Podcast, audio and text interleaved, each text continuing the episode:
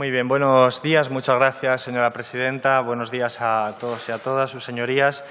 Me sumo las palabras de, la presidenta, naturalmente, y, espero que estén ustedes eh, todos bien y sus familias eh, de salud en unos momentos en los que continuamos con, la situación desagradable de la, pandemia, combatiéndola con todas nuestras fuerzas desde la Administración pública y continuando nuestro trabajo procedimental, que es el que nos ocupa hoy en la comparecencia de hoy. Desde luego compartimos, yo creo, la preocupación de cómo afectan las oscilaciones del precio de servicios básicos como el de la electricidad a las familias, a las diferentes familias y cómo eso tiene una repercusión clara en las condiciones de vida, especialmente de las familias más vulnerables, de familias trabajadoras con pocos ingresos, por ejemplo, en lo que se ha conocido como fenómeno de pobreza energética. Evidentemente es una prioridad de este Gobierno combatir la pobreza energética y ser conscientes de cuáles son los canales por los cuales este fenómeno eh, puede crecer y cómo puede afectar a la vida de las personas al fin y al cabo, estamos hablando de un servicio esencial, estamos hablando de un servicio eh, necesario para la vida digna de cualquier persona y de las familias en su conjunto y, por lo tanto, creo que es obligación de cualquier gobierno ser capaz de abordar la problemática que se genera cuando se producen fenómenos de subida de los precios de la luz que producen una incapacidad en muchas familias para poder por lo tanto, llevar una vida digna. Es, por lo tanto, insisto, uno de los elementos centrales que motivan esta comparecencia y que soy consciente que a muchos grupos parlamentarios también comparten. En segundo lugar, quisiera decir que, como ustedes saben, las competencias de política energética están en el Ministerio de Transición Ecológica, cuya ministra compareció en el día de ayer. Sin embargo, es evidente, es harto evidente que las oscilaciones de precio también afectan a los consumidores eh, de lo que se llama en la jerga del sector consumidores domésticos, lo que podríamos considerar personas individuales de carne y hueso, y que es evidente que tiene una afectación, por lo tanto, sobre el ámbito de competencia de este Ministerio, el Ministerio de Consumo. Además, puede decirse que esta forma de afectación es doble.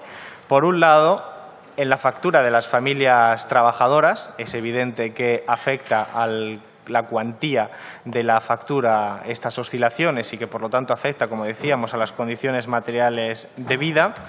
Eh, y es también una segunda dimensión que también se ve eh, interpelida, por decirlo de alguna manera, que es el tipo de consumo y el impacto que genera sobre el medio ambiente. Como saben ustedes, eh, hay una nueva agenda del consumidor en el marco de las instituciones europeas, prevista para el periodo de tiempo de 2020-2025, eh, aprobada por la Comisión Europea y que tenemos que ser capaces de desarrollar y desplegar en nuestro país.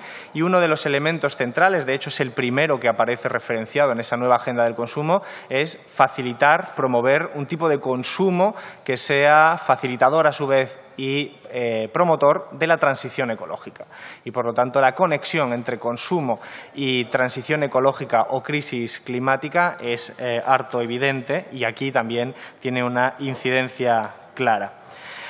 Lo primero que tendríamos que decir en torno al fenómeno que nos ocupa, que como saben ustedes también, pues obedece a que a los primeros días de, este año eh, hubo unos picos de subida del precio de la luz muy importantes hasta alcanzarse un histórico eh, de los últimos diez años. Lo primero que tenemos que decir es que el sistema y el mercado eléctrico no es un sistema cualquiera, ni un mercado cualquiera, no solo por la naturaleza del producto y su, por ejemplo, homogeneidad en términos materiales, técnicos o físicos, sino especialmente por la singularidad de la instituciones que lo regulan y de la que forma parte.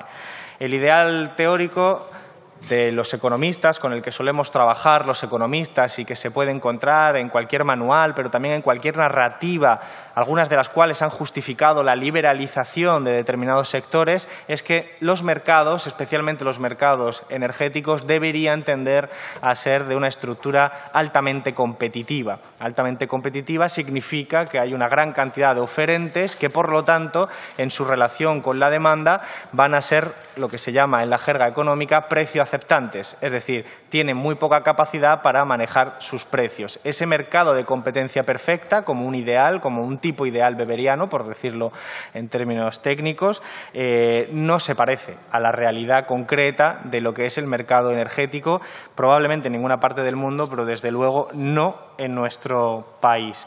Estamos hablando de un marco institucional complejo, que tiene una importancia clave a la hora de entender la factura de la luz por parte de un consumidor. Esto es importante porque es parte de lo que este Ministerio tiene que, abordar en particularmente. Es un sistema no solo complejo, sino en algunos puntos confuso y desconocido para gran parte de la población española y que se levanta sobre una estructura de mercado que no es competitiva en términos de definición y teórica, como había dicho antes, es decir, de mercado de competencia perfecta, sino más bien oligopólica en su descripción simple y llana, donde tres grandes empresas ocupan la mayor parte del mercado y, por lo tanto, no son precios aceptantes, sino que tienen una capacidad de maniobra muy notable. Además, eh, esta realidad, digamos, que describe al sector, se produce sobre un producto que, como decía, no es un producto cualquiera. El producto de la electricidad es un producto muy singular. La electricidad está en el entorno natural, por ejemplo, en las tormentas, pero nosotros no tenemos como sociedad humana la capacidad tecnológica de aprovechar esa electricidad de manera directa. Por lo tanto, lo que hacemos como sociedad es emplear otro tipo de energía para transformarla en energía eléctrica. Las tecnologías para hacer estos procesos son diferentes y esas diferencias implican, a su vez, unas consecuencias muy distintas a la hora de hablar de la flexibilidad de la oferta para adaptarse a la demanda, de hablar del impacto ecológico o de hablar de los precios, que es lo que aquí nos ocupa. Por ejemplo, nosotros transformamos combustibles fósiles como el carbón, los derivados del petróleo o el gas natural, o también transformamos la energía nuclear o transformamos otra serie de energías como las renovables, por ejemplo, los parques eólicos, los parques fotovoltaicos, etcétera, y cada una de esas tecnologías tiene implicaciones distintas y afecta de forma diferente a esos conceptos, como decía antes, flexibilidad, precio e impacto ambiental. Además, saben ustedes también, la electricidad no se puede almacenar a gran escala y esto introduce una complejidad adicional. Necesitamos unas redes y una logística compleja que permita garantizar el abastecimiento y la conexión de oferta y demanda en un flujo continuo, pero asimétrico. Asimétrico porque no todos los consumidores son iguales. En el ámbito se entiende que hay grandes empresas que utilizan la electricidad como input, por ejemplo, las empresas eh, electrointensivas, son grandes empresas manufactureras que emplean la electricidad como parte de su proceso de producción para producir otro tipo de productos. Pero después está lo que se llama, como decía al principio, en la jerga del sector, consumidores domésticos y que es lo que aquí nos ocupa especialmente, que son las familias de, nuestra sociedad que tienen una relación en el mercado minorista con las empresas de las que adquieren los servicios pues, para poder tener la nevera enchufada o para poder hacer uso de prestaciones fundamentales. Este tipo de diferencia de consumidor es importante. Cuando hablamos de grandes empresas, su relación elasticidad-renta es, eh, es diferente de cuando se trata de un, de un hogar pensemos que si hay una recesión económica, una fase descendente como ha podido producirse eh, en una crisis económica, las empresas dejan de producir y, por lo tanto, digamos, demandan una electricidad distinta a la que hacían en periodos de normalidad. En el caso de las familias, eh, no existe esa elasticidad, es prácticamente nula, porque las familias tienen que hacer uso de los bienes fundamentales y los servicios fundamentales, como es calentar su hogar en invierno, tener la nevera encendida, encender determinadas luces, independientemente de la naturaleza del ciclo económico. Por lo tanto, es evidente que cuando vienen mal dadas, por decirlo popularmente, las familias son las que más sufren, mucho más que cualquier otro actor del, del sector. En este sentido, es importante hablar de qué tipo de tecnologías se utilizan en nuestra sociedad, y en nuestra sociedad no deja de ser un reflejo de la sociedad en su conjunto en el planeta, porque, como decía antes, su afectación en el precio difiere. Todos somos conscientes de, por ejemplo, el papel que han jugado las plantas térmicas que queman combustibles fósiles, vuelvo a repetir, carbón, ya en desuso, derivados del petróleo o gas, que son plantas que requieren una alta inversión, pero luego tienen unos costes operativos relativamente bajos. Sin embargo, tienen unos costes variables muy elevados, porque queman un tipo de input, que son esos combustibles fósiles, que se obtienen normalmente por importación, dado que nuestro país no tiene reservas propias nacionales, por ejemplo, suficientes de petróleo o gas. En su momento se tuvo de carbón, pero como saben ustedes, no solo esto ya está en desuso, sino que en las últimas fases el carbón importado formaba parte de una cuantía mayor que el carbón nacional. Este tipo de plantas térmicas tienen mucha flexibilidad porque pueden adaptar su oferta a la demanda. Es una demanda oscilante, es mayor demanda, por ejemplo, en los consumos de hogares en tiempos de frío que en tiempos de calor, por el uso de la calefacción, y por lo tanto este tipo de plantas se pueden adaptar con mayor facilidad a esa, realidad cambiante. Sin embargo, tiene un fuerte impacto ambiental porque, como saben ustedes, pues la quema de los combustibles fósiles es responsable en gran medida de eh, las emisiones de CO2, de dióxido de carbono y, por lo tanto, de los gases de efecto invernadero, en particular, naturalmente, el CO2. Y, eh, aunque los combustibles fósiles son distintos, en general el impacto ambiental es muy fuerte. Las plantas nucleares también en desuso y, como saben, en nuestro país con una tendencia al cierre eh, importante de todas ellas las que quedan, eh, tienen inversiones también muy altas, tienen unos costes fijos eh, muy bajos y unos costes variables muy reducidos. A diferencia de lo que decía antes, en los que existía un input que había que importar, en el caso de las centrales nucleares estamos hablando de la necesidad de disponer de uranio que se enriquece y a través de un proceso de fisión se obtiene la electricidad. Es un proceso que, sin embargo, es rígido porque tiene que ser continuado, solo se apaga en caso de avería eh, o de mantenimiento y por lo general es continua su oferta, pero tiene unos costes ambientales muy, muy elevados, no solo en caso de accidentes graves, como bien saben ustedes, en muchos casos históricos desgraciados en la historia de, la sociedad humana, sino también porque eh, los residuos eh, tienen una implicación ambiental muy alta, dado que pueden sobrevivir como partículas radioactivas hasta miles de años. Por estas razones, entre otras.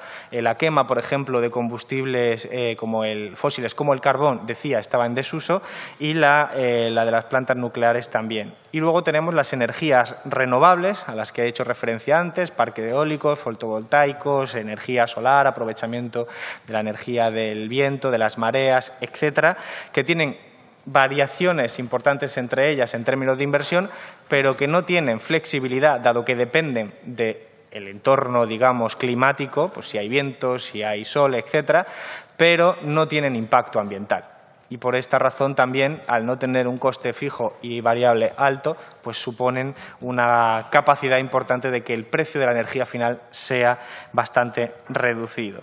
Todo esto que estoy diciendo es importante para entender cómo afectan al precio en el mercado mayorista y cómo se va desplazando hacia el mercado final y al último eslabón de la cadena, que son las facturas de la luz de las personas consumidoras.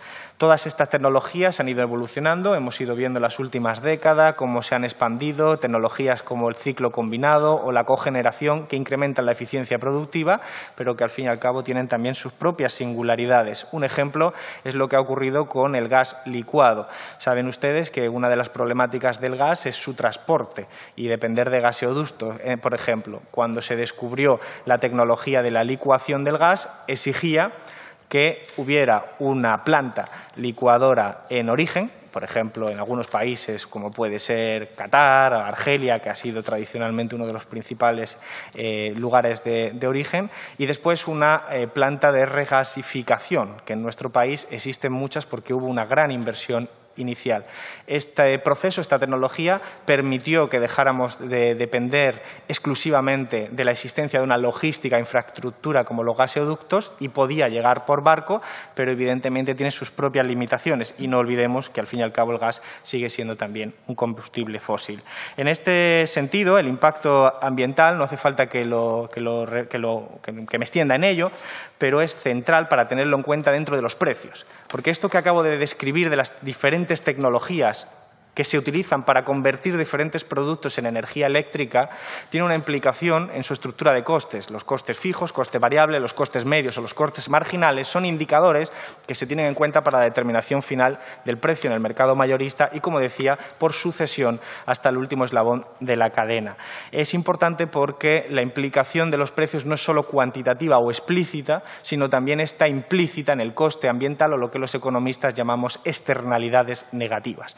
Y eso a veces tiene sus propios sistemas, conocen ustedes también el sistema de eh, pagos por emisión de dióxido de carbono, que se suman a las cuantías que las empresas internalizan como costes en el precio, haciendo del sistema algo mucho más complejo y mucho más confuso en gran medida pero como decía al principio, la nueva agenda del consumidor, que va a ser fundamental para el Ministerio de Consumo a lo largo de este próximo año, bueno, este año que estamos ya entrando, eh, establece, insisto, vuelvo a subrayarlo, el papel de la cuestión ecológica como elemento central, porque la emisión de gases de efecto invernadero está provocando un calentamiento global. Saben ustedes que los expertos eh, coinciden en que debemos evitar por todos los medios una subida de la temperatura del planeta superior al 1,5 o igual al 1,5 eh, grados por encima de la, de la etapa eh, preindustrial, porque las consecuencias de que eso fuera así serían terroríficas en términos de sequía, alternancia de sequías e inundaciones, desertificación, destrucción de ecosistemas, de biodiversidad, de propagación de fenómenos cada vez más extremos, tanto de calor como de frío, y en definitiva una serie de consecuencias que no hace falta apuntar aquí, porque estoy convencido de que todos ustedes conocen y se están igualmente alarmados. Pues bien, una de las fuentes principales por las que esto eh, sucede y que ha motivado la acción internacional desde hace décadas, incluyendo fenómenos particulares como el protocolo de Kioto o los acuerdos de París, están establecidos con la garantía de que las emisiones de CO2 derivadas de este proceso de transformación estén incorporadas eh, en nuestra cabeza, en nuestra mentalidad y también tengan que ver con el precio. Como decía, estos costes, y nos vamos acercando ya al mercado eh, mayorista, se producen y se trasladan a la factura se trasladan la factura. Ya tenemos que asumir, no es un mercado competitivo, perfectamente competitivo, sino que es una estructura de mercado donde hay en nuestro país tres grandes empresas que están en todas partes de la cadena de, suministros y la cadena de compra. Y en el caso del mercado mayorista, que saben ustedes también que es un mercado ibérico, es un mercado entre Portugal y, España y nuestro país, se trata de un mercado diario, aunque también hay otro intradiario, otro para hacer ajustes, eh, que establece los precios por medio de una subasta. Es decir, los vendedores eh, son las empresas que producen esa energía con diferentes tecnologías y, por lo tanto, asumen diferentes costes y ofrecen la energía en el mercado mayorista y de las cuales aproximadamente el 60% son tres grandes empresas. Las tres grandes empresas que conforman este oligopolio descriptivo de la estructura de mercado de nuestro país. Y los compradores en ese mercado mayorista suelen ser algunas grandes empresas tipo Renfe, empresas de transporte que tienen un uso intensivo de electricidad, pero normalmente más del 60%, en este caso un porcentaje superior al 60%, las filiales de esas mismas grandes empresas del oligopolio que operan aquí ya como comercializadoras, compran esa energía para vendérsela al consumidor en un estadio posterior de la cadena de valor. En este sentido, por lo tanto, es fácil ver que en la estructura de mercado no tenemos una gran cantidad de empresas que compran y una gran cantidad de empresas que venden de manera independiente, sino que tenemos básicamente a tres empresas controlando la mayoría del mercado de la venta y la mayoría del mercado de la compra. Y, por lo tanto, uno no puede suponer ni presuponer, salvo por una ceguera ideológica, que la asignación de los precios se da de una naturaleza perfectamente competitiva y buscando la minimización de ese precio. En ese sentido, la asignación de, de precio, además, tiene un específico, eh, una específica forma de hacerse que es por un mecanismo llamado marginalista y es que eh, todos los que ofrecen la energía la ofrecen, eh, para que nos entendamos, la subasta funciona que cada día las empresas que ofrecen la energía y las que compran ofrecen un precio para cada hora del día siguiente y, por lo tanto, de esa mezcla de deseos surge los diferentes precios, pero ese precio no se determina al nivel medio de coste medio, sino de coste marginal. El coste marginal es un concepto económico que lo que viene a definir es el precio de la última unidad que entre en el mix eh, energético. Esto quiere decir que suele ser el precio de, suele no, es el precio de la unidad más cara que entra en el mix energético, que suelen estar vinculadas a las de los combustibles fósiles, porque son las que, como había explicado antes, asumen unos costes medios más altos.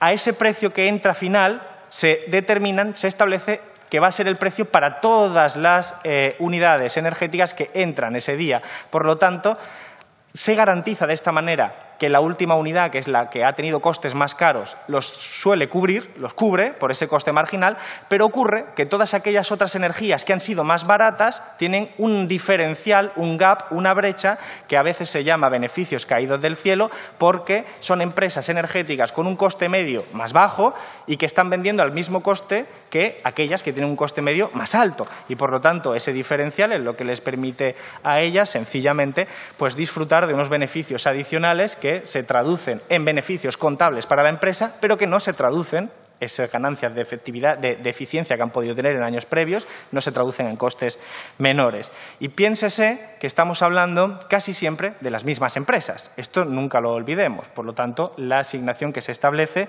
eh, no es otra cosa que maximizar los beneficios y aprovechar este diseño institucional para maximizar los mismos. Como decía antes, las empresas internalizan todos sus costes, no solo los costes fijos, costes variables, sino también los costes, por ejemplo, los derechos de emisión. Con este funcionamiento, y es particular la internalización de costes de variables derivados de la importación, como decía antes, el carbón que se importe, o sobre todo los derivados del petróleo, o para el caso específico que nos ocupa aquí de principios de años, el gas, todo eso, si tiene, como es en este caso una importación, una dependencia de los mercados internacionales, si hay una tensión en el mercado internacional, y esto es lo que sucedió a principios de año, tenemos una tensión porque hay un incremento de la demanda, por ejemplo, en Asia, en China y en Japón, por razones que aquí no nos interesan, pero hay un incremento, por lo tanto, de la demanda y hay una subida del precio, ese gas que se trae hacia España se traslada hacia un incremento de costes, junto con el incremento de las emisiones de, CO2. Esto es eh, importante porque es básicamente lo que sucedió a principio de año.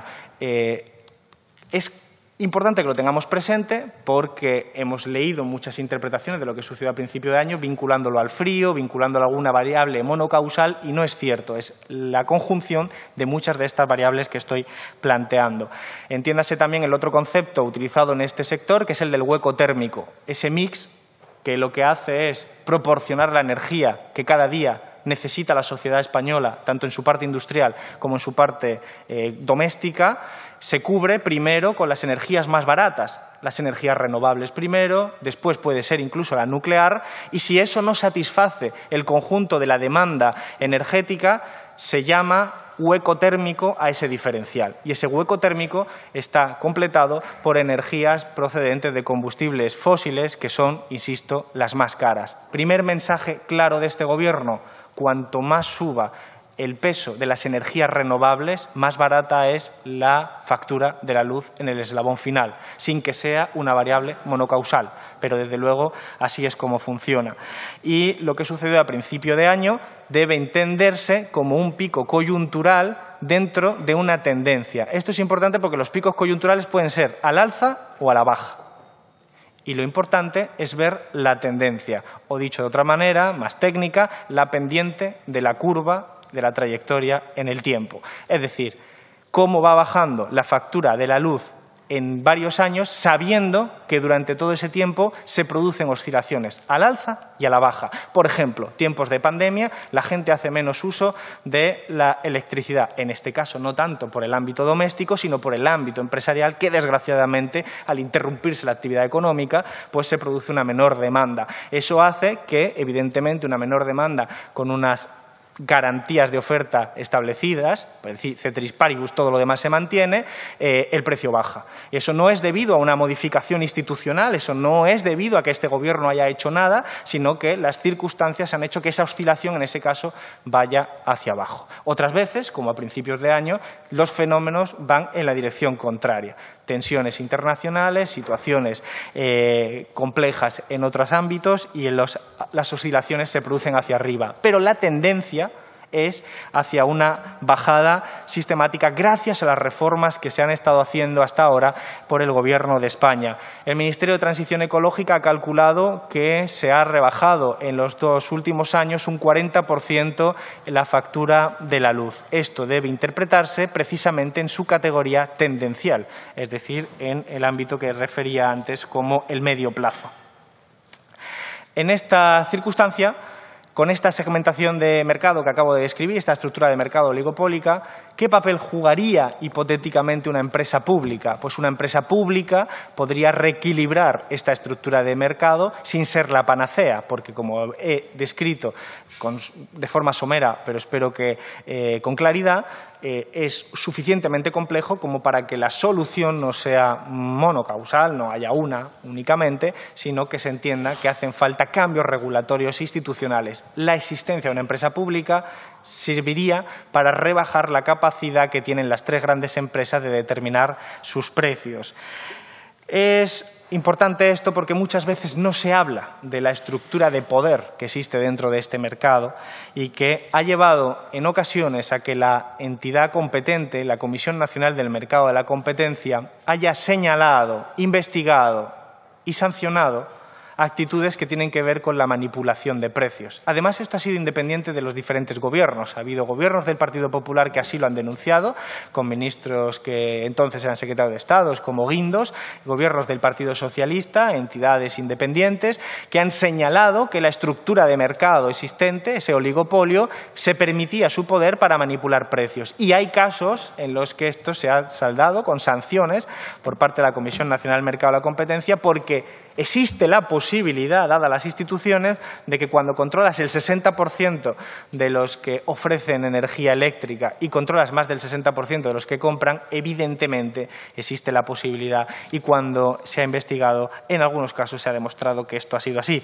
cosa que es técnicamente difícil de demostrar y que lleva unos plazos de tiempo importantes y que el trabajo de la Comisión Nacional de Nuevos Mercados y la Competencia es muy, muy excelente. Por eso, a principios de año, lo primero que hicimos fue solicitar a la Comisión Nacional del Mercado de la Competencia que siguiera vigilante ante eh, eso, que es su función natural, pero que evidentemente nosotros teníamos la obligación y responsabilidad pública de señalar a esa anomalía por si hubiera indicios suficientes para investigar en profundidad. Como decía, este tipo de investigaciones son lentas, desgraciadamente, porque hablamos de un sistema complejo.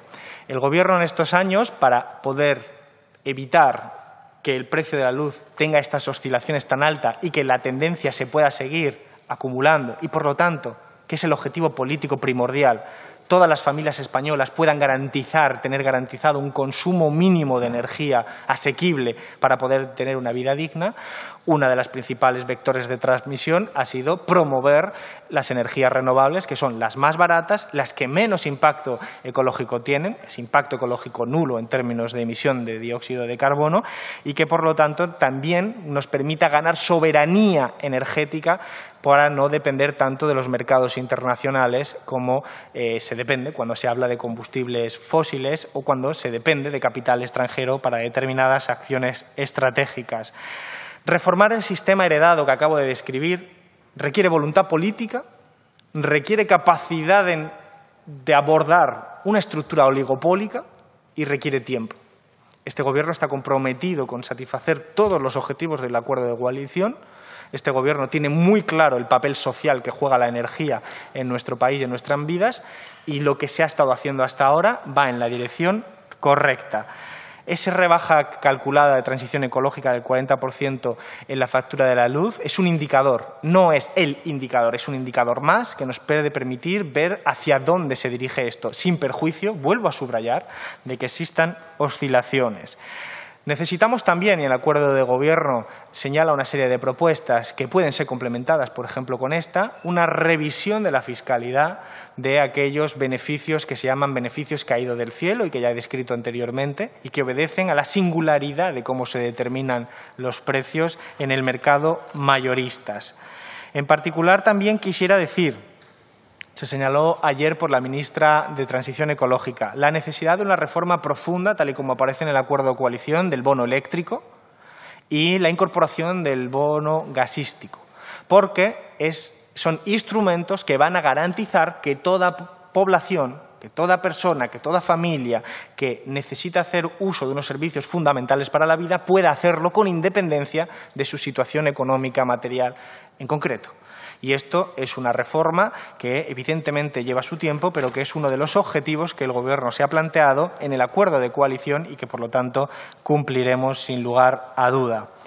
En lo que se refiere específicamente al Ministerio de Consumo, hemos de decir que aprobamos el otro día la figura de la persona consumidora vulnerable.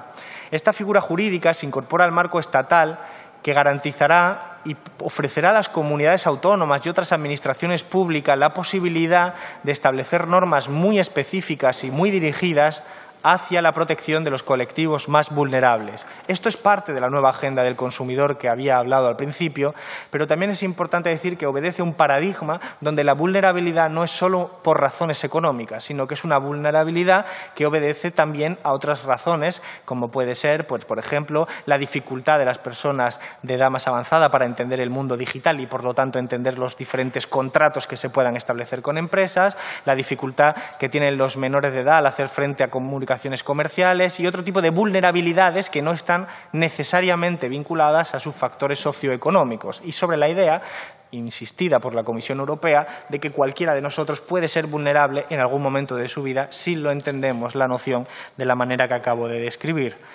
Este ministerio también tiene previsto presentar a lo largo de este año, 2021, eh, traer al Congreso la Ley Integral de Servicios de Atención al Cliente, una ley eh, que lleva mucho tiempo eh, escuchándose hablar de ella, pero que nunca se ha conseguido traer aquí al Congreso y avanzarla, y es fundamental porque tiene que ver también, en el caso que aquí nos ocupa, con las relaciones que existen entre las empresas comercializadoras, que por cierto, vuelvo a subrayarlo porque nunca será ocioso hacer lo demás, son las mismas en última instancia, que pertenecen al oligopolio. Y, por lo tanto, las relaciones, aunque hayan crecido cuantitativamente el número de empresas ajenas al oligopolio, en cuanto a poder de mercado, la estructura sigue siendo básicamente la misma. Y las relaciones comerciales que se establece entre la mayoría de la población son básicamente con esas tres grandes empresas que están en todos los hitos y segmentos de la cadena. Y sus relaciones no tienen que ver solo con la atención al cliente, pero desde luego incorporan la atención al cliente y nosotros queremos incorporar en esa ley pues, servicios de calidad que ya tendremos oportunidad de discutir en esta, en esta comisión. El mercado minorista es el que nos faltaba por ver. Después de que se establezcan los precios en el mercado mayorista, esos precios siguen la cadena de valor hacia el siguiente segmento y a partir de ahí empezamos a hablar y desde hecho eh, incorporamos lo que es el transporte, la logística, la distribución, la comercialización por tanto cadenas de baja tensión, sobre todo eh, para que al final las familias tengamos a disposición la electricidad en nuestras viviendas. Bien, todo esto eh, desde el año 1997 es se ha complejizado bastante porque se aprobó entonces la posibilidad de establecer ciertos recargos sobre la factura obedeciendo a diferentes criterios que han ido y han venido, algunos de ellos, por ejemplo, para poder financiar la moratoria de las nucleares, elementos que ya no existen hoy en día en nuestra factura, pero que se iban incorporando de forma bastante sui generis a la factura, haciendo más confusa la capacidad del usuario de entender todos los componentes que explicaban el precio, final que uno veía en la factura.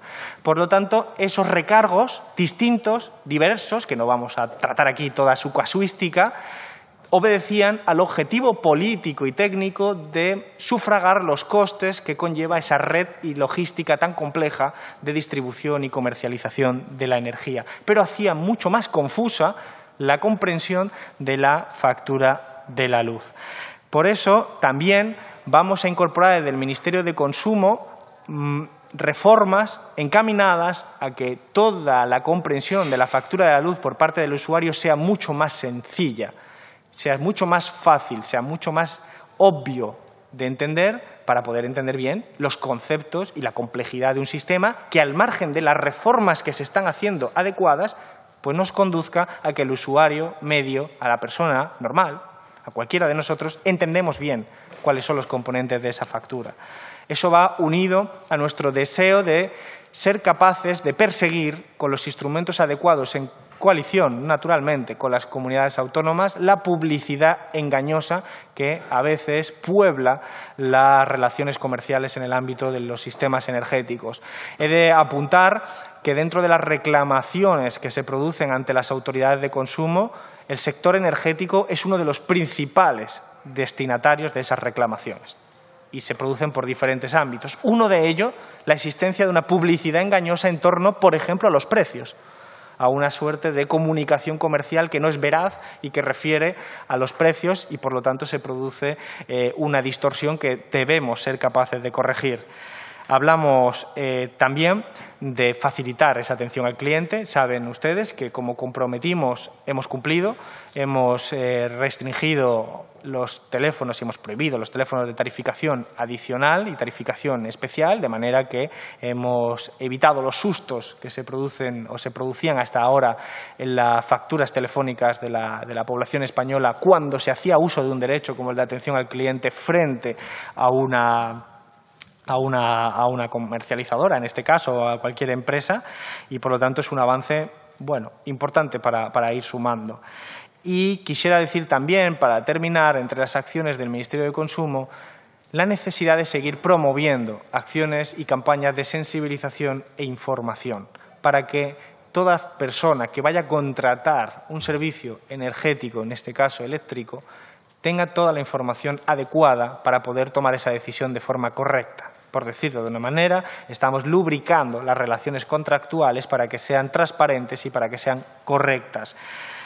Esto tiene que ver con la formación, con la sensibilización y con operaciones, eh, campañas que hemos llevado a cabo, por ejemplo, junto con la Comisión Nacional del Mercado de la Competencia, como es presentar un comparador de precios de la CNMC que permite a través de un acceso a una página web relativamente sencillo, comparar las diferentes ofertas en el ámbito de la electricidad y conocer bien cuáles son las implicaciones de esos componentes y cómo se traduce en la factura eléctrica. En definitiva, elementos regulatorios, permitidme quizás es un poco abuso, macro, de regulaciones institucionales en el ámbito del sector, que tienen que ver con incrementar el peso de las energías renovables, facilitar como es lógico, instrumentos como los bonos sociales para que todo el mundo tenga a su disposición la posibilidad de tener un suministro suficiente de un producto básico para la vida y, junto con ello, una acción específica focalizada del Ministerio de Consumo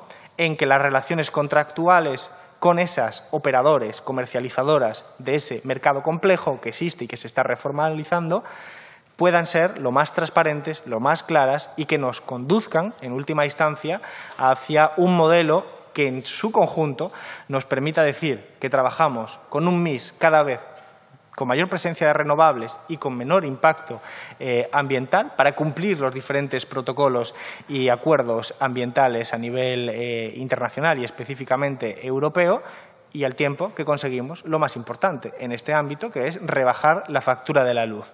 Esto requiere tiempo. Requiere tiempo, se están haciendo las reformas adecuadas. El acuerdo de coalición introduce un marchamo nuevo con nuevas reformas y yo creo que se va en la dirección adecuada. Pero no olvidemos los déficits estructurales, como es el hecho geográfico, no culpa de nadie, de que, evidentemente, nosotros tenemos una dependencia energética externa en relación a los combustibles fósiles que se han utilizado tradicionalmente y que este mercado y este sistema energético que hemos heredado, por decirlo así, estaba preconfigurado para una época donde los combustibles fósiles formaban parte mayoritaria, amplísimamente mayoritaria de ese mix energético. Todos somos conscientes de lo que ha pasado con el carbón, todos somos conscientes de las derivaciones que tiene la energía nuclear y todos somos conscientes de hacia dónde apunta todo el consenso científico y todo el consenso, digamos, riguroso en este ámbito. Hacia allí vamos, a una velocidad acelerada, pero que evidentemente quizás pues tengamos que saber se hace pues a su debido tiempo sin poder evitar oscilaciones tan bruscas como las que tuvimos el, otro día. Lo que hacemos es garantizar que a pesar de eso nadie tiene eh, un perjuicio eh, porque se quede desabastecido de un bien tan básico como es en este caso la electricidad, con mecanismos de garantía, con la figura del consumidor vulnerable, con la figura del bono social, con la figura del bono gasístico que queremos introducir y una serie de protecciones adicionales que garanticen algo esencial, no hay libertad si no hay derechos positivos. Y el derecho positivo es a poder desarrollar una vida digna. Y eso quiere decir que si tú no tienes los servicios fundamentales para vivir, pues en ese sentido careces de la libertad, en el sentido liberal del término, para poder desarrollar tu vida garantizar esos derechos positivos, garantías positivas, es parte fundamental de este Gobierno y eso se entrelaza con la descripción que he hecho y espero que, eh, atendiendo naturalmente a todas las preguntas, pues haya podido en esta intervención inicial clarificar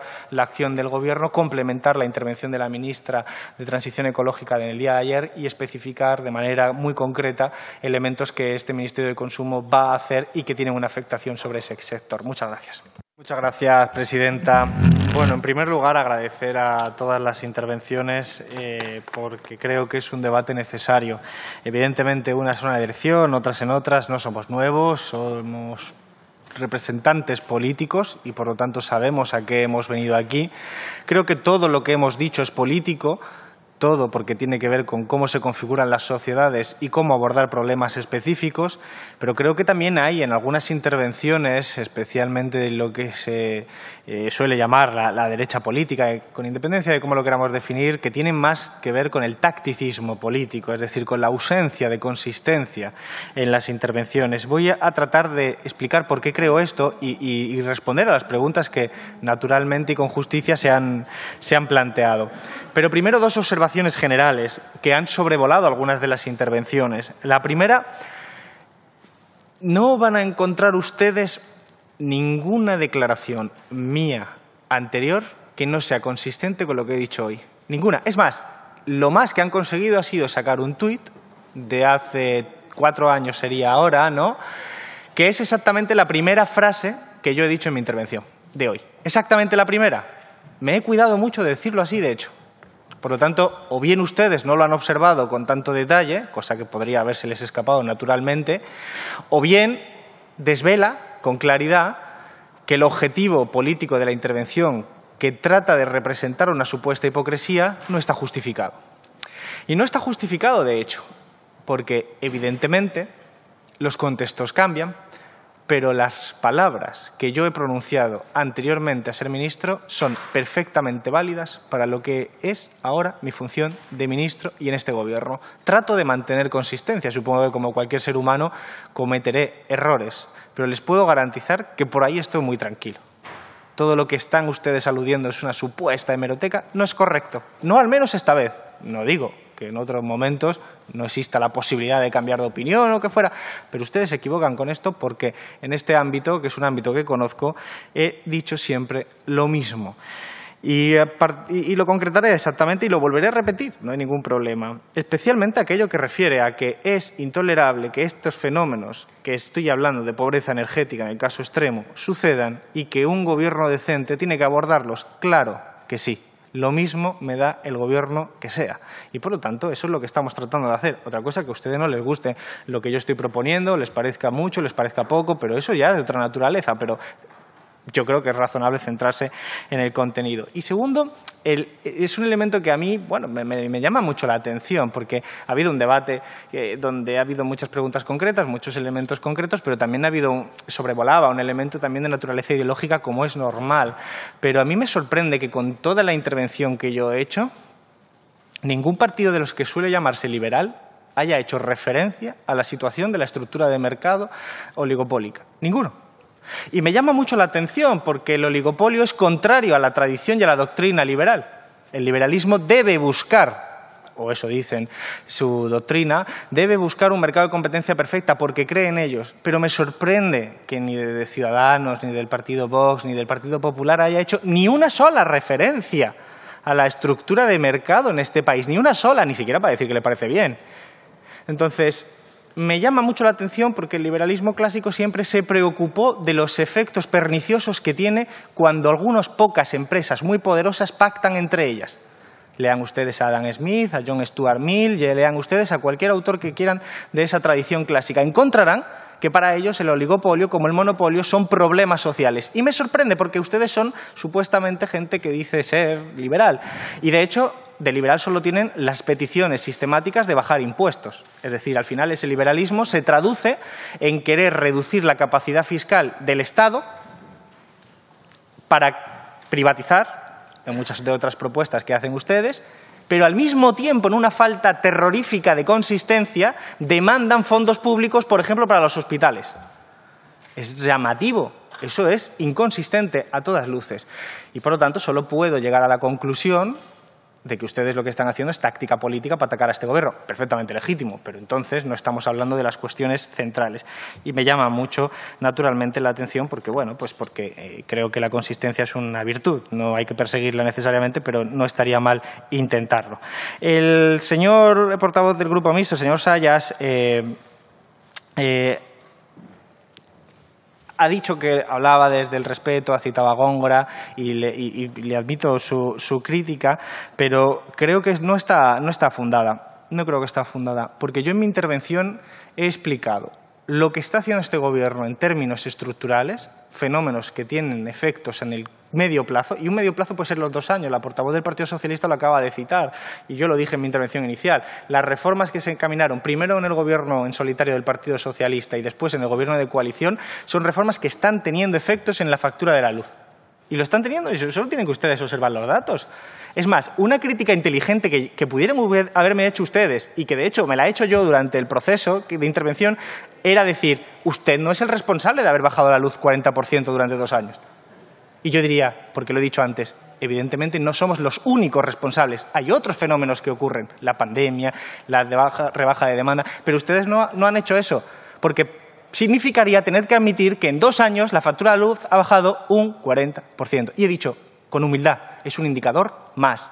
Hay sujetos, estamos sujetos a oscilaciones, pero el trabajo que se viene haciendo va en la dirección correcta. Y después, medidas muy específicas en el lado del Ministerio de Consumo, junto con reformas institucionales para proteger a los más vulnerables, porque incluso en aquellos casos de oscilaciones pueden darse elevaciones de la pobreza energética y de situaciones indeseables e intolerables en una democracia. Y por eso lo corregimos. Entonces, evidentemente, no creo que eso sea compatible con acusarnos de no buscar respuestas, cuando hasta los datos dicen que vamos en el buen camino. Evidentemente, cuando tenemos un pico que sube la factura de la luz eh, en ese pico, tiene una implicación en la factura de los bolsillos de los ciudadanos. Y cualquier pico es importante. Y usted, el portavoz del Grupo Mixto, lo ha dicho con acierto en términos relativos, el impacto sobre una familia con pocos recursos es mucho más alto que una familia con, más recursos. Motivo de más para hacer lo que nosotros estamos proponiendo, incrementar la reforma del bono social eléctrico, incluir el bono gasista y mejorar la figura del consumidor, la persona consumidora vulnerable. Eso es lo que estamos haciendo, precisamente porque estamos de acuerdo con usted. Es mucho más grave eh, el impacto de unos cuantos euros, los que sean, sobre un salario inexistente o sobre un salario bajo que sobre un salario más elevado. Pero observo yo también, y si lo digo, le hago esto extensible, porque entiendo que usted se sitúa también en esa órbita liberal, en que también me sorprende que no haya usted hablado de la estructura de mercado. Me llama la atención, la, señora portavoz del Partido Popular ha acabado con una fotografía con los conceptos y componentes de la, de la, factura sin hacer una sola referencia a la estructura de mercado, donde tres empresas controlan más del 60%. ¿Pero qué liberalismo es ese? Es sorprendente, porque muchos de los conceptos que aparecen en cualquier factura de la luz... No, no, señora Reólogo, de verdad, eh, eh, tiene usted tiene que usted que revisarlo, tiene que usted revisarlo. por favor, ruego, ruego, silencio que está en turno de portavoz, en turno el Gobierno, el señor ministro. Yo creo que lo que estamos haciendo es correcto. Creo que está teniendo éxito. Y lo que digo es que desgraciadamente no va a la velocidad que nos gustaría porque hay una serie de déficits estructurales heredados que nos obligan a hacerlo así.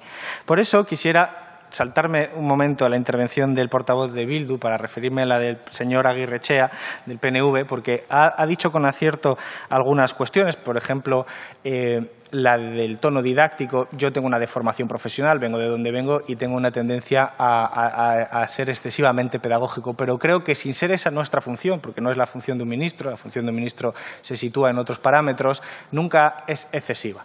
Porque lo que yo he tratado de presentar aquí es una especie de explicación de lo que sucede que sirve como defensa de determinadas aporías argumentales que se han visto aquí, porque muchas de las intervenciones que se han planteado parecen no haber escuchado la intervención que yo había dicho o parecen desconocer el funcionamiento. Dice el señor Aguirrechea con, con su intervención que nosotros no podemos, básicamente, y que nosotros tenemos que reconocer que tenemos una incapacidad para transformar el sistema eléctrico. Yo no estoy de acuerdo. No estoy de acuerdo porque si eso fuera así, entonces ese dato, insisto, con toda la cautela del mundo, con toda la prudencia, que dice que se ha bajado en dos años el 40%, no sería ese dato. Ese dato es el resultado de políticas. Ese resultado es el de la política de cambios de las instituciones, cambios regulatorios, empuje de renovables, etcétera, etcétera. Es una política llevada a cabo por el Ministerio de Transición Ecológica. Ahora, con el Gobierno de coalición, introducimos elementos nuevos. Es un acuerdo de coalición, por lo tanto, al final hay que obedecer también a la correlación de fuerzas y a los planteamientos que se negocian entre dos fuerzas políticas, pero lo que hace es sumar y, desde mi punto de vista, acelera una tendencia que es reformar el sistema. Por lo tanto, sí que estamos haciendo cosas y sí que se puede. Y evidentemente hay elementos que ahora situaré cuando, porque los ha planteado el señor Matute, que eh, nosotros hemos defendido antes y que creo que son parte del debate de lo que hay que hacer en el sistema eléctrico en general. Por ejemplo, el papel de la empresa pública.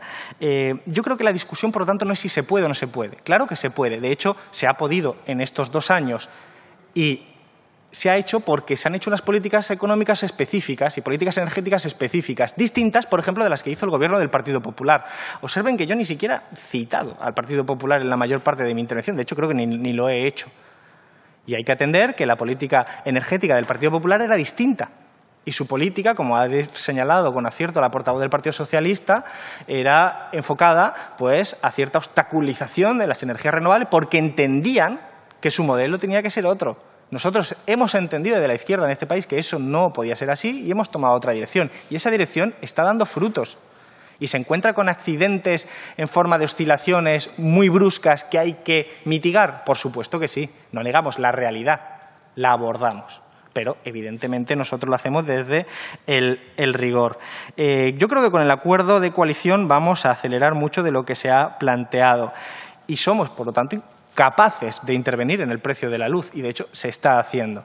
Eh, naturalmente yo no sigo lo que se hace en otros eh, parlamentos autonómicos, no sé exactamente cuáles han sido los debates en ellos, pero lo que yo estoy planteando lo hago con honestidad. Por ejemplo, el señor Matute decía el papel de la empresa pública, cómo, cómo ha jugado y sé que ha sido un elemento de debate en este tema no hay que rasgarse las vestiduras. Siempre ha habido una empresa pública eh, de energía en nuestro país, hasta que se privatizó. El caso de Endesa, además, fue un saqueo.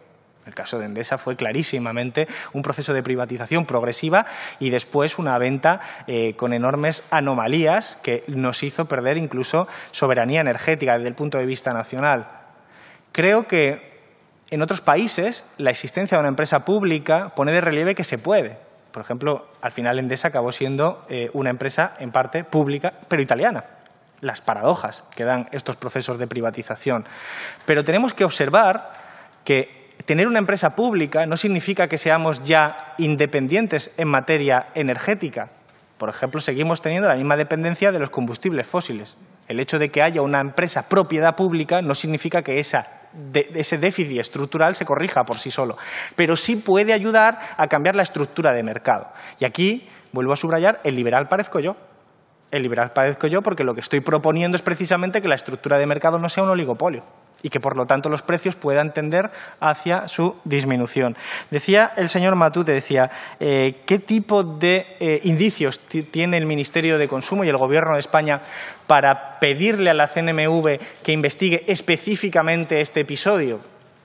pues la prudencia y la cautela con la que solemos abordar todas estas circunstancias, porque no sería la primera vez, porque ya hay precedentes de eventos en los que ha subido la luz más de lo que se correspondería con las variaciones propias del mercado y cuando se ha investigado se ha demostrado que era una manipulación. Observen, y ya un poco eh, aquí por presentarlo, la siguiente frase. Las gentes de la misma industria rara vez se reúnen, aunque solo sea con fines de celebraciones y fiestas, sin que la conversación acabe en una conspiración contra el público o en alguna maquinación para elevar los precios. Es realmente imposible impedir esas reuniones mediante una ley que pueda ser aplicable y que sea compatible con la libertad y la justicia. Pero si la ley no puede impedir que las gentes de la misma industria se reúnan a veces, al menos no debería hacer nada para facilitar esta asambleas y mucho menos hacerlas necesarias. Esa cautela, esa prudencia ante el poder de las grandes empresas es liberalismo. Esas frases son de Adam Smith de la riqueza de las naciones. Por lo tanto, me llama mucho la atención que desde la óptica liberal no se comprenda la necesidad de ser cauto ante un poder tan enorme que tiene capacidad de intervenir en los precios porque tiene ese poder enorme de mercado. Y eso es lo que ha estado ausente en la mayoría de sus intervenciones desde la derecha política en esta Cámara. Y, sin embargo, esa prudencia yo sí la tengo incorporada y por eso creo que la Administración debe funcionar siempre tratando de garantizar que todos los actores se comporten bien. Y por eso la CNMC hace un trabajo excelente, a pesar de las dificultades técnicas que conlleva, naturalmente, investigar una circunstancia de esa manera. Por eso eh, yo agradezco al portavoz eh, Matute pues, eh, que haya incidido en esta cuestión del oligopolio, porque no estamos ante una cuestión meramente técnica, sino, evidentemente, ante algo que llama al poder y que tiene que ver con el poder. Decíamos eh, que tenemos un acuerdo de coalición porque somos dos partidos dos espacios políticos distintos, que hemos llegado a un acuerdo beneficioso para nuestro país y, sin embargo, eso no significa que pensemos lo mismo al 100%. Y en este ámbito, por ejemplo, pues caminamos pues, en un porcentaje muy elevado de manera conjunta y creo que podemos estar muy orgullosos del trabajo que se está haciendo. ¿Faltan cosas que hacer? Es lo primero que he dicho.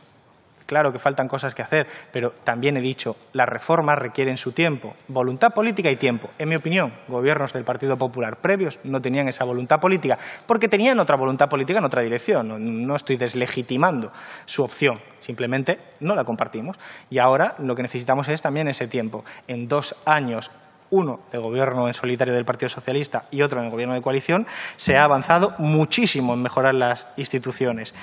Eh, más o menos por, por, la, por la misma línea, eh, decía el portavoz de Ciudadanos que no hemos hablado de soluciones. Yo no puedo compartir esa crítica. O sea, yo, yo entendería que a ustedes les parezcan insuficientes, yo le entendería que a ustedes les parezcan malas, pero que no hemos hablado de soluciones es que usted no me ha escuchado.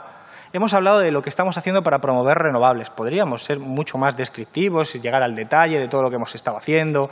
La portavoz del Partido Socialista ha citado algunos ejemplos, pero podríamos tirarnos aquí mucho tiempo, eh, a pesar de que las competencias específicas sean de, otro ministerio. Eh, hemos hablado del bono social, hemos hablado del bono gasista, hemos hablado de la fiscalidad de los beneficios caídos del cielo. Ustedes tampoco lo han citado, yo lo he dicho. Hemos hablado de las medidas del Ministerio de Consumo específicas para información, transparencia, atención al cliente, personas consumidoras vulnerables. Este, este PAC les puede parecer a ustedes insuficiente y sería totalmente legítimo, pero que digan ustedes que no existe me sorprende mucho. El portavoz de Ciudadanos también insiste, el señor Cambronero, en, en la subida del 27% de la luz. Observe usted que yo he hecho mi intervención precisamente para explicar cuál ha sido el proceso. Yo creo que mi intervención ha sido bastante aséptica se podrá estar de acuerdo en que era procedente o no era procedente, pero era bastante aséptica.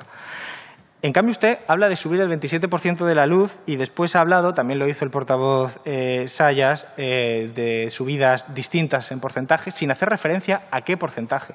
Usted sabe que esto funciona con el mercado diario, en el que se establece en una subasta los tramos horarios, es decir, un precio para cada horario del día siguiente, para cada hora del día siguiente. Por lo tanto, cuando se da un porcentaje y no el precio en términos absolutos, hay que decir en respecto a qué. ¿Ha subido en enero un 27% la luz? No es mentira. Eso no es cierto. Por lo tanto, usted no lo ha entendido, no ha entendido cómo funciona el sistema. Ha subido en un pico horario determinado en una subasta. Y yo no minusvaloro esto. De hecho, estamos interviniendo aquí para explicar cómo hacemos frente a ese tipo de circunstancia, pero no podemos caer en la incomprensión del modelo que se deriva de su intervención. Los horarios están segmentados y, por lo tanto, unos días suben y otros días bajan. Se lo ha vuelto a decir la portavoz del Partido Socialista. Tres o cuatro días, hace tres o cuatro días alcanzamos una bajada del 30%. Creo además que ha habido otro portavoz que ha dicho, esto ustedes no lo han explicado. Pues sí, sí lo he explicado en mi intervención, sí lo hemos explicado. Por lo tanto, creo que es importante la comprensión de cómo funciona el sistema para, para decirlo de una manera, para que ustedes nos puedan echar la culpa de las cosas correctas no de aquellas que no nos corresponden. Y nosotros, incluso aquellas que no nos corresponden de manera directa, tratamos de incidir en ellas para resolverlas. Eso es lo que trabajamos. Decía usted eh, también, el señor portavoz de Ciudadanos, que eh, vamos a actuar para clarificar contratos y que es lo que nos pide, y yo de verdad le digo, eso es lo que estamos haciendo y es lo que estamos eh, trabajando. Ojalá se hubiera hecho antes. Ojalá se lo hubiera hecho antes, porque la celeridad con la que ustedes nos están pidiendo cosas, que es una celeridad absolutamente legítima, ojalá eh, hubiera sido aplicable pues, en los gobiernos del Partido Popular en las últimas décadas, por ejemplo. ¿no? Y creo que nosotros estamos acelerando para corregir muchos déficits que se han acumulado en todo ese tiempo. Dice usted que tiene eh, unos 100 vídeos donde yo digo cosas eh, que ahora no, mantendría, no lo sé, supongo que es un exceso verbal por su parte, porque le estoy garantizando que yo opino lo mismo. Sí, ustedes dicen que circulan por todas partes, pero son incapaces de traerlo aquí. Eh, y además, se lo digo yo honestamente, es que no tendría ningún reparo en decir, bueno, me equivoqué, o bueno, he cambiado de opinión, o bueno, lo he comprendido mejor, pero es que no es así. Es que le estoy diciendo que lo que tiene que hacer el Gobierno es lo que estamos haciendo. Y eso es lo que decía antes. Y los instrumentos se los estoy poniendo encima de la mesa. Ojo, que ustedes pueden decir, es que usted es un, bueno, como decía el portavoz de Vox, es que usted un poquito eh, exacerbado, es que usted es comunista, no estoy de acuerdo con su propuesta. Bueno, pero yo la estoy poniendo encima de la mesa. Y no es una propuesta especialmente radical, ¿eh? es una propuesta moderada, seria, rigurosa y que está funcionando y que con el Gobierno de coalición se va a acelerar. Creo, además, que lo que estamos situando encima de la mesa, eh, algunos elementos novedosos, como es esa función de la empresa pública, ayudarán. Em, usted ha citado también, y después lo ha dicho la portavoz del Partido Popular, el tema de los impuestos. Esto lo puedo vincular con lo que decía antes de ese liberalismo un poquito solo de fotografía, solo para bajar impuestos, pero nada para hablar del oligopolio, un, liberalismo, digamos, suavecito, para no molestar al poder, eh, lo que es contra natura en la tradición liberal, o lo podemos hacer de la siguiente manera.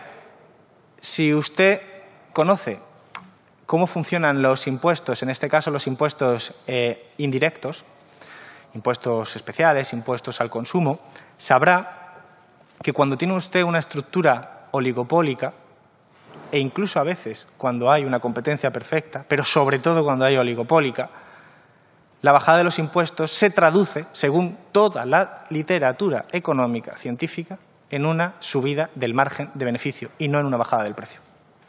Esto está absolutamente demostrado. Cuando hay una subida de impuestos, se traslada automáticamente a la subida del precio cuando hay una bajada de impuestos, el precio se mantiene y sube el margen de beneficio, porque la estructura de mercado es la que ustedes no quieren ver, oligopolio. Esto es básico. Entonces, lo que ustedes están proponiendo no es bajar el precio, están proponiendo subir los beneficios a las grandes empresas, que tienen bastantes. Por lo tanto, esa vía que es legítima, y si fuera complementada con otras, creo que sería muy discutible y muy interesante, pero tal y como ustedes la presentan, es un incremento del bolsillo, de dinero en el bolsillo de las grandes empresas. No la veo, por lo tanto. Si ustedes me la presentan acompañada de unas medidas que garanticen, como hicimos con las mascarillas, un control de fijación de precios, un incremento de la demanda, una inversión a lo largo de todo el país en maquinaria y en empresas que producían mascarillas y que competían entre sí. Si usted me la acompaña de todo eso, le puedo decir, lo discutimos, incluso se lo puedo comprar. Pero lo que ustedes están proponiendo de bajar impuestos, pues supongo que es tácticamente interesante en el ámbito de la captura de votos, pero desde el punto de vista de la política concreta, de verdad, solo sirve para subir el margen de beneficio. Em, el portavoz del Grupo Vox, el señor Rodríguez, no comparto, y usted lo sabe, parte inmensa de su filosofía. De hecho, creo que tienen ustedes una cierta obsesión con los comunistas. No, sé qué les ocurre.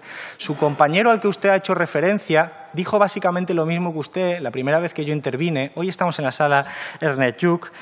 El otro día, aquella vez, estábamos en la sala constitucional y su compañero me dijo exactamente lo mismo, sin darse cuenta de que era la sala constitucional en la que había detrás mía los padres de la Constitución, uno de ellos del Partido Comunista de España. Y no se dio cuenta de que había en esa misma sala un dibujo, un cuadro, arte del abrazo, pintado por un pintor comunista. Ustedes no se dan cuenta si, se dan cuenta, pues entonces es peor todavía. en cualquier caso, creo que no ha lugar a un debate como este. De verdad, no lo compartimos, ¿vale? Ustedes no lo ven, no ven comunistas en, en el gobierno, me parece perfecto, legítimo. La vida es así, vota la gente, no solo ustedes, y por lo tanto tenemos gobiernos legítimos haciendo las políticas votadas por la ciudadanía. Pero creo que usted en su intervención a lo concreto no ha podido referirse de una manera distinta a lo que han hecho otros portavoces y creo que, de hecho, con bastante insactitud.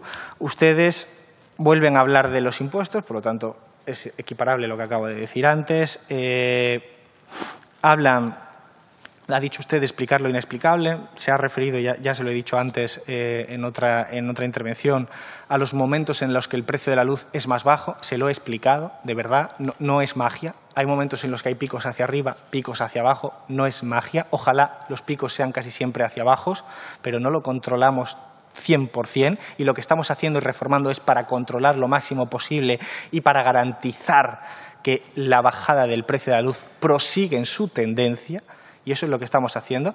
Por lo tanto, de verdad, si ustedes no creen en lo que yo acabo de decir, yo les sugiero que no opten por ese tacticismo político, opten por plantearnos aquí cuál es la alternativa energética. Si su alternativa, si su alternativa es bajar impuestos únicamente, sin hablar de nada del mercado energético, bienvenido sea, pero al menos lo tendremos claro. Y la portavoz del Grupo Partido Popular, decirle que nosotros estamos con la cuestión de las mascarillas siempre eh, atentos a toda la evolución del sistema científico y lo que se van planteando. Sabe usted que la ciencia avanza por un método de prueba y error y ojalá desde el principio hubiéramos conocido el 100% de la evolución y de la transmisión y de la naturaleza del virus, un virus que al mismo tiempo muta y cambia pero nos, tenemos la mejor brújula, que son los científicos y las científicas de nuestro país y de todo el planeta, que nos están aportando información que nos permite tomar las mejores decisiones de políticas públicas y las vamos adaptando. Cuando tengamos información suficiente que garantice que la ciencia respalda cambios normativos y de recomendaciones en mascarillas, seremos los primeros en hacerlo sí, evidentemente, detrás de eso lo que hay es ciencia y no simplemente voy a recomendar lo que no hace el Gobierno, que a veces parece una de, las, de los vectores o motor de la oposición eh, en este momento. Em, ha hecho una referencia a lo de los hospitales, le vuelvo a decir, hay una inconsistencia. ojalá la sanidad pública fuera más fuerte. Ojalá. Y creo que los diez años de recortes del Gobierno del Partido Popular no han ayudado. Ojalá hubiera más fondos para la sanidad pública. Ojalá todos hayamos aprendido después de esta pandemia que lo que hay que hacer es fortalecer la sanidad pública. Ojalá se alcancen acuerdos mucho más amplios y más ambiciosos en fortalecer la sanidad pública. Pero lo que no veo consistente es que usted reclame fondos para la sanidad pública y al mismo tiempo una rebaja impositiva y en otros ámbitos la privatización de, empresas públicas. No lo entiendo. No lo entiendo. Bueno, pues es una cuestión contable, ¿eh? no, es solo tampoco ideológica, es, contable. De algún lado tiene que salir dinero para pagar esos fondos públicos. Si no, es imposible. Eh, decirle, señora Riolobo, ya son muchas intervenciones que hemos tenido conjuntamente, que a mí no me preocupa la valoración de los ministros, ni cuando me dan mal, ni cuando me dan bien. Fui durante bastante tiempo el político mejor valorado y me daba igual, ni se traducía eso en votos ni nada. Lo importante es que podamos hacer políticas públicas efectivas que sirvan a la gente y después será la gente la que vote. Y esa es la única brújula eh, relevante. Decirle también, en relación a su contrato que, pretendía, que pretende, que ha puesto ahí encima de la mesa, ese, ese gráfico de los conceptos y componentes de una factura de la luz, cuando yo digo que la factura de la luz es confusa y compleja, me refiero a que la mayoría de la población en España no la entiende. No digo que no la entienda usted, no digo que no la entienda yo, digo que la mayoría de la población no la entiende. Es confuso. La relación que se produce entre las las empresas de comercialización, las empresas de comercialización y su relación con el usuario medio es confusa también. Y eso deja en una vulnerabilidad y en una desprotección a la persona consumidora. Y eso es lo que tratamos de corregir. De hecho, espero, porque le tomaré nota, señora Río Lobos, usted sabe que yo lo hago, eh, que cuando traigamos las propuestas para mejorar esa información eh, esté usted de, de, acuerdo. Ahora, eso sí, le digo que usted sabe, supongo, que la compensación extrapeninsular sirve para que el precio de la energía de los lugares como las islas sea más bajo. Sí, sí. Pero de nuevo quiere usted Bueno, señora por favor, Riolobos, mantenga usted la posición que quiera. Por favor, ruego silencio. Está interviniendo el ministro. Después van a tener un turno de réplica que podrán otra vez eh, volver a exponer sus argumentos. De verdad, no me caracterizo por no debatir, eh, cuando quiera y, y sin ningún problema. Lo que le estoy diciendo es que, de nuevo, si usted lo que está diciendo es que tenemos que tener menos ingresos para lo público, me va a tener que explicar, sí, porque es menos ingresos para los presupuestos generales del Estado, ¿no? Entonces me va a tener que explicar cómo pagamos esos hospitales, entre otras cosas. Porque es inconsistente, de verdad. No, yo lo entiendo desde el punto de vista político. Señora Riolobos, y ya termino de verdad con esto, eh, porque no me quiero enzarzar, ni mucho menos, y además lo, hacemos desde el respeto, la elegancia, sin, sin ningún tipo de acritud. Pero creo que el Partido Popular está preocupado por la situación electoral y, la situación del partido de Vox. Y, bueno, yo soy partidario de, no corregir a un adversario que se está equivocando, pero creo que ustedes, que han gobernado durante mucho tiempo, deberían ser capaces de entender que hay cosas que hay que ser consistentes. Sencillamente por eso. De verdad, de verdad, si ustedes quieren ser consistente con su defensa de la sanidad pública, entre otras cosas, muchas otras funciones que hace el Estado, pues creo que las propuestas que se hagan tienen que ser eh, más dirigidas a esa línea. Y para terminar ya simplemente referirme a las intervenciones de la portavoz Laura López y de Sánchez Jodar, del Partido eh, de, Unidas Podemos y del Partido Socialista en agradecimiento por, sus intervenciones y sobre todo por el apoyo que dan los grupos a este Gobierno. Hace un año fue prácticamente la primera intervención. No sabíamos lo que nos íbamos a, encontrar en este año. Ha sido un año muy, muy difícil para la sociedad española y, por lo tanto, en consecuencia, también ha sido muy difícil para todos los gobernantes de este país. En consecuencia, lógica, independientemente del color político, independientemente de si era regional o no. Y creo que lo estamos haciendo bien. Creo que el acuerdo de coalición es una buena guía, creo que cuando hay discrepancias se están resolviendo y creo que el papel que estamos haciendo es correcto. Naturalmente hay debate político, ojalá fuera un poquito más serio, pero ojalá eh, podamos corregirlo. Eh, tenemos por delante un año 2021 tendremos oportunidad de debatir muchas de las propuestas que trae este Ministerio de Consumo hacia adelante y espero que, aunque no estén ustedes de acuerdo o una parte de ustedes no esté de acuerdo con lo que hemos eh, explicado con respecto a esta materia que nos preocupa, al menos hayan entendido que tenemos propuestas, tenemos soluciones encima de la mesa y que creemos que son efectivas y, por lo tanto, las vamos a defender. Muchas gracias. Sí, muchas gracias, señora presidenta. Bueno, yo creo que, exceptuando el momento bronco del final, el debate ha estado bien. Se puede estar o no de acuerdo con lo que, con lo que he dicho yo como ministro. Eh, señores eh, portavoces del Partido Popular, varios de ustedes acaban de llegar ahora, están interrumpiendo un debate en el que ustedes no han presenciado, al menos presencialmente. Como comprenderán, como comprenderán, no es mi función debatir con ustedes específicamente fuera de turno, pero no puedo dejar de advertir que su comportamiento es lo más antidemocrático que se puede escuchar en una intervención de esta naturaleza.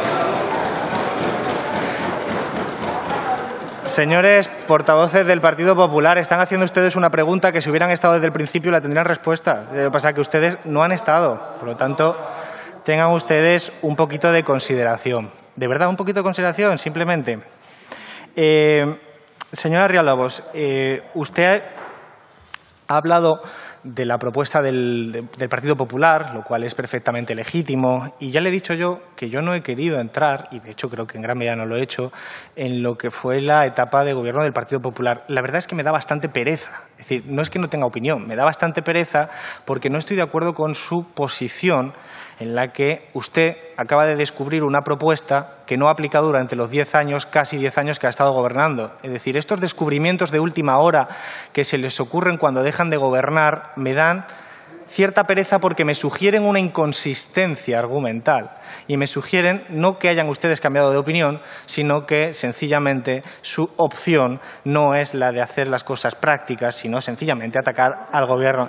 Señor, señora Por favor, eh, señora Riólogos, le pido, por favor, respeto que está interviniendo el señor ministro. Yo creo que, la, política es atractiva porque también tiene estos momentos de pasión, pero de verdad, cuanto más mantengamos las formas, mejor nos va a ir a todos. Yo, es mi, opinión. ¿eh?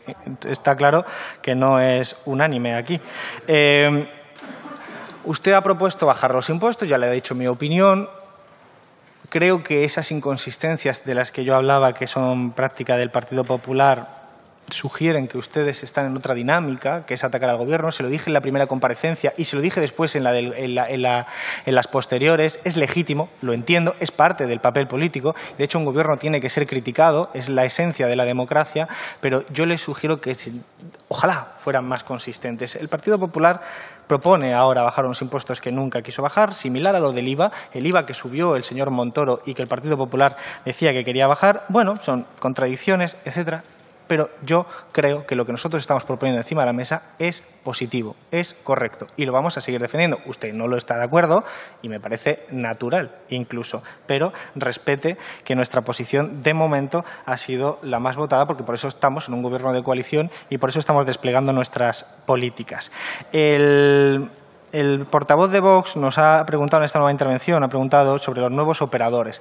El problema del, mercado eléctrico es que las barreras de entrada son muy altas no para la comercialización, que es relativamente más sencillo, sino para lo que es las inversiones en las plantas, bien fueran térmicas, bien fueran nucleares, ya he dicho antes que muchos de ellos ya están en desuso, o bien fueran las energías renovables que tienen diferentes magnitudes de inversión. No es tan sencillo como decir que entre cualquiera, porque tiene una barrera de entrada que superar ya en términos cuantitativos muy alta, en términos cualitativos también importante. Y les recuerdo que este mercado también tiene rasgos de monopolio natural es decir, del sinsentido económico de, por ejemplo, duplicar las redes logísticas o de alta tensión, por ejemplo. Entonces, son elementos de la propia naturaleza del mercado que hacen que la propuesta, entre comillas, de, eh, abrir, eh, liberalizar más, ya se hayan demostrado erróneas porque no han llevado en estos últimos 30 años a una mayor competencia. Por lo tanto, las fórmulas tienen que ser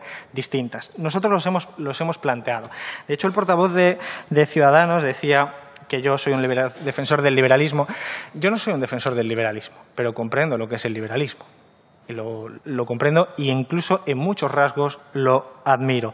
Pero me llama la atención que usted escuche hablar de empresa pública y le venga a la cabeza a Venezuela y no le venga a Italia y no le venga a Francia. ¿Qué hay en su cabeza para que ese sesgo esté ahí de esa forma instalado? Porque usted sabe que Enel, por ejemplo, italiana, es en gran medida pública, por cierto, de un proceso que venía de Endesa, de su privatización, que en su origen fue pública. A mí me sorprende cómo usted eh, tiene ese, ese, sesgo. Sin embargo, yo creo, y ahora para contestar al portavoz del Partido Nacionalista Vasco, hablaré de por qué creo que una empresa pública es adecuada. Y, por cierto, no solo es adecuada, sino que también es legal. Es evidente que los Estados lo hacen. Cualquier país desarrollado de la Unión Europea tiene empresas públicas y las tiene porque les funcionan, no por otras razones. Y por lo tanto usted creo que debería rebajar sus prejuicios al escuchar estas cosas porque evidentemente quizás usted piense, el señor Alberto Garzón está equivocado, pero y todos los demás de otros países con otras posiciones ideológicas, sería sorprendente que todos estuviéramos equivocados menos el señor portavoz de Ciudadanos.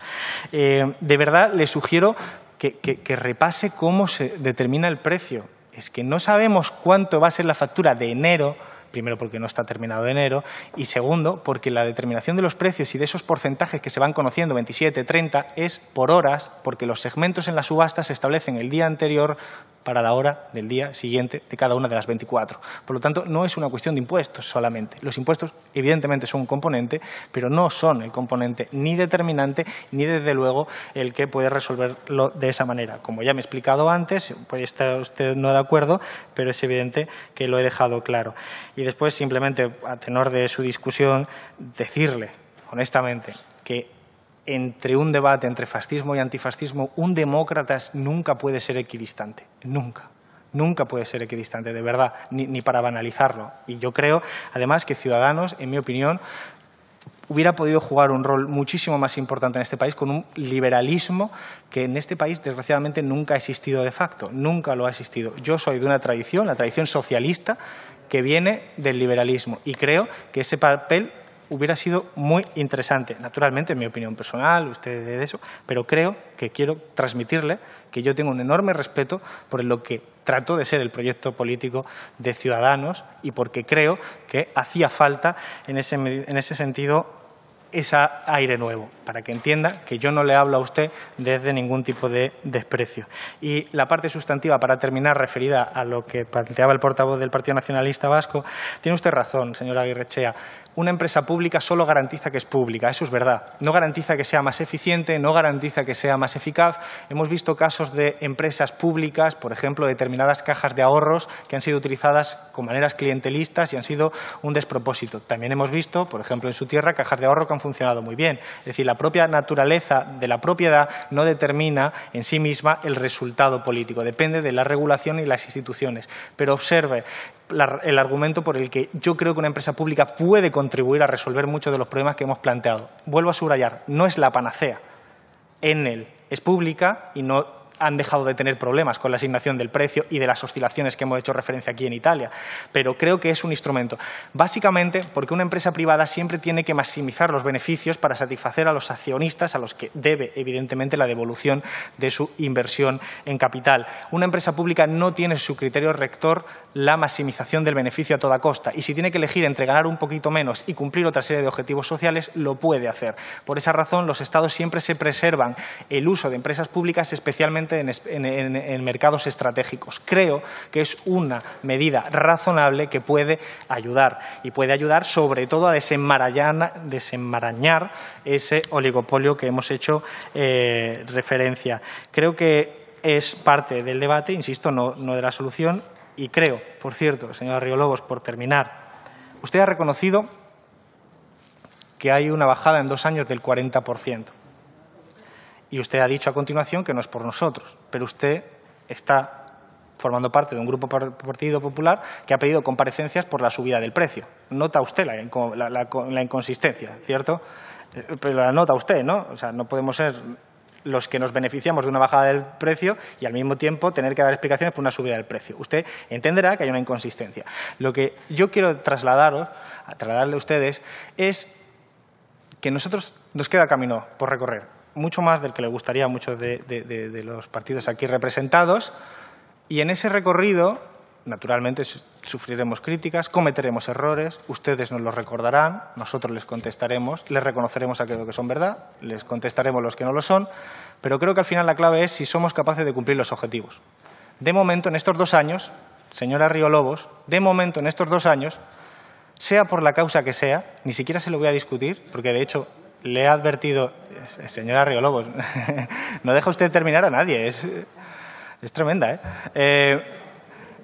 observe que en estos dos años, un año de gobierno de coalición, dos años de gobiernos distintos del Partido Popular, primero del Partido Socialista, después de coalición, el recibo de la luz ha bajado un 40%.